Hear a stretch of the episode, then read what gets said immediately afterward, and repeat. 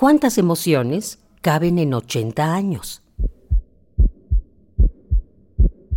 ¿Y a ti? ¿Qué recuerdos te trae la música? Súbele el volumen a la radio, que el viaje a través del tiempo está por comenzar. Radio UNAM, ocho décadas de música y remembranza. La radio es la llave y en ocasiones es la puerta a lo inimaginable. Abre, no cierres. Manténla abierta. Adéntrate. 1989.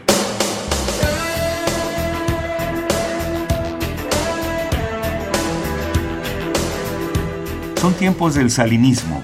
El Palacio Legislativo de San Lázaro arde y con él los paquetes electorales de la elección de 1988. El líder sindical de Pemex, Joaquín Hernández Galicia, conocido como La Quina, es detenido y acusado de corrupción y por atentar contra la seguridad nacional. Analistas aseguran que es una represalia porque los petroleros habían votado por Cuauhtémoc Cárdenas.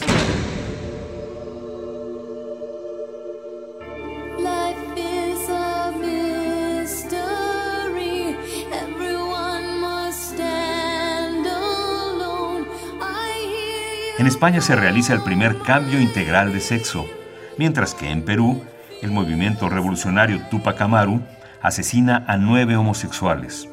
En uno de los cuerpos yace la leyenda, Así mueren los maricones.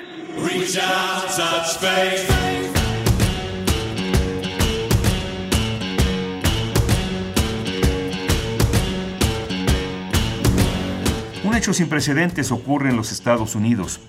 Bárbara Clementine Harris, sacerdotisa episcopaliana, es ordenada obispa y en Inglaterra, Depeche Mode lanza el sencillo Personal Jesus.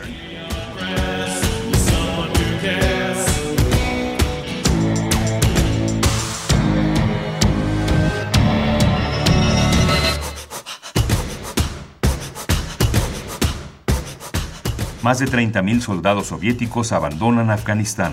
Armenia y Azerbaiyán están en conflicto.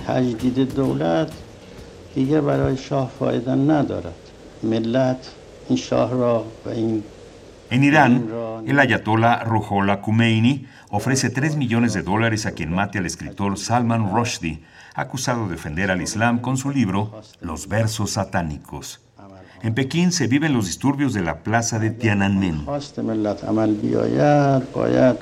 Atención. Esta noche el precandidato liberal Luis Carlos Galán Sarmiento fue víctima de un atentado terrorista cuando presidía una manifestación política en Soacha, aquí muy cerca de Bogotá.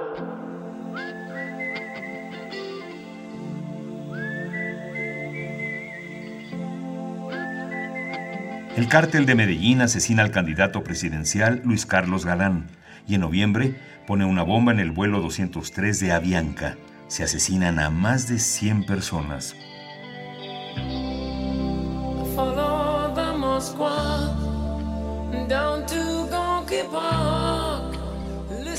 En Rumania cae el régimen del dictador Nicolae Ceausescu y en Berlín el muro que divide a las Alemanias es derribado.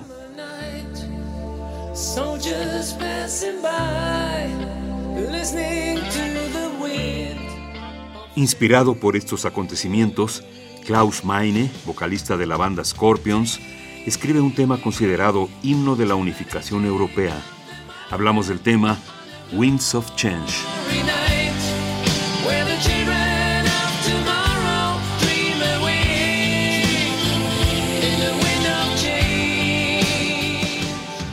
En 1989, durante los festejos por el 52 aniversario de Radio UNAM, el entonces coordinador de difusión cultural, Gonzalo Celorio, expresó, Radio Universidad ha sido un instrumento abierto que ha cumplido un papel protagónico en el devenir de la cultura nacional.